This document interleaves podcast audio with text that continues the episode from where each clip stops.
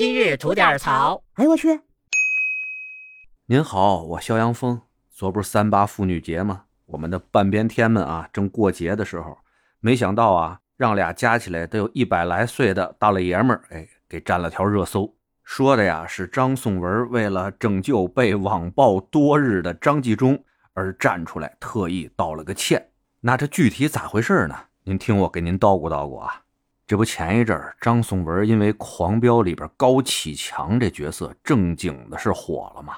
这人一火呀，受关注度就高了，网友们啊就上网啊去考古他原来的一些动态，扒出来这么一件事儿哈。就有一次啊，张颂文在沙漠里边拍戏，看见吧这风沙呀把那垃圾袋里边这些饭盒吹得到处都是，于是呢就向剧组里面啊要了一个黑色的大垃圾袋来捡这些散落的饭盒，不知不觉的呢就越捡越远嘛，捡完了回头一看。剧组的工作车呀，全都收工了，没办法，只好给剧组里边打电话说：“哎呀，你们把我忘了，我还在沙漠里边呢。”没想到呢，那边的工作人员就问他：“你不是要捡垃圾吗？那你留那儿慢慢捡吧。”这张颂文啊，只能跟人家说：“啊，我不捡了，我不捡了。”就这事儿啊，咱现在听着都挺替张颂文委屈的哈。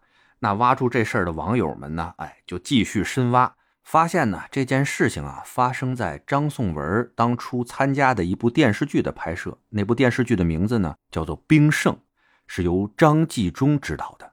那挖出这些以后呢，就有不少的网友啊，针对此事对张纪中呢发起了质问，有些呢言辞还是比较激烈。按张纪中自己的话说呀，他被网暴了。于是啊，昨天他在网上爆出了有这么一段张颂文的微信聊天记录的截屏。这段截屏的内容呢，是张颂文表示啊，那只是一段往事，只是一辆当地临时租用车的司机的行为，请不必上升到出品人身上。张纪中老师拍摄过程中呢，并不在剧组，此事完全不知情。不要给拍摄景地留下垃圾，也是他在开机时的倡导。生活中处处都有些无奈的事情，都会成为过去。我不回避这些过往，他们。都是财富。最后呢，张颂文也在张纪中的微博评论里边啊，再次向张纪中道歉，说的是很抱歉给您造成了困扰，回头去看望您，祝您生活愉快，家人健康。事儿呢就是这么个事儿，在这儿啊，先心疼张颂文三分钟啊。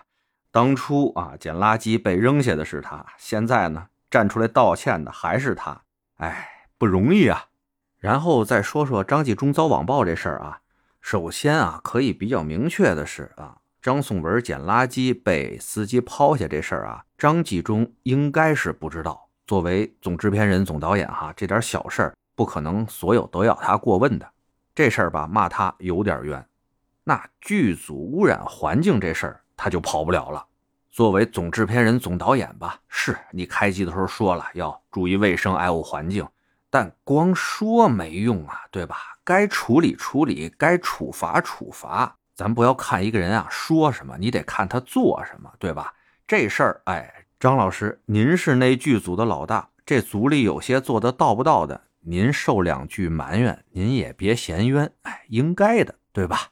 在这儿呢，也就手说说这剧组的事儿啊。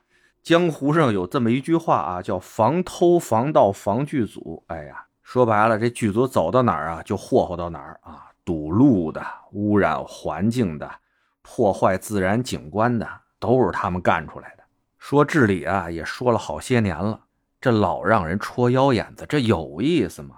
要注意提高一下我们从业人员的整体素质呀，兄弟们！最后啊，想感慨一句啊，要不那么多人想红呢？你不红的时候吧，哪怕是你做好事儿说实话。也没人搭理你，你看这红了以后吧，当初那么大牌个总导演啊、总制片人，都得靠您发声拯救了。你看看这事儿就是这么现实。得嘞，想聊新鲜事儿，您就奔这儿来；想听带劲儿的故事，去咱左聊右侃那专辑。期待您的点赞和评论。今儿就这，回见了您呐。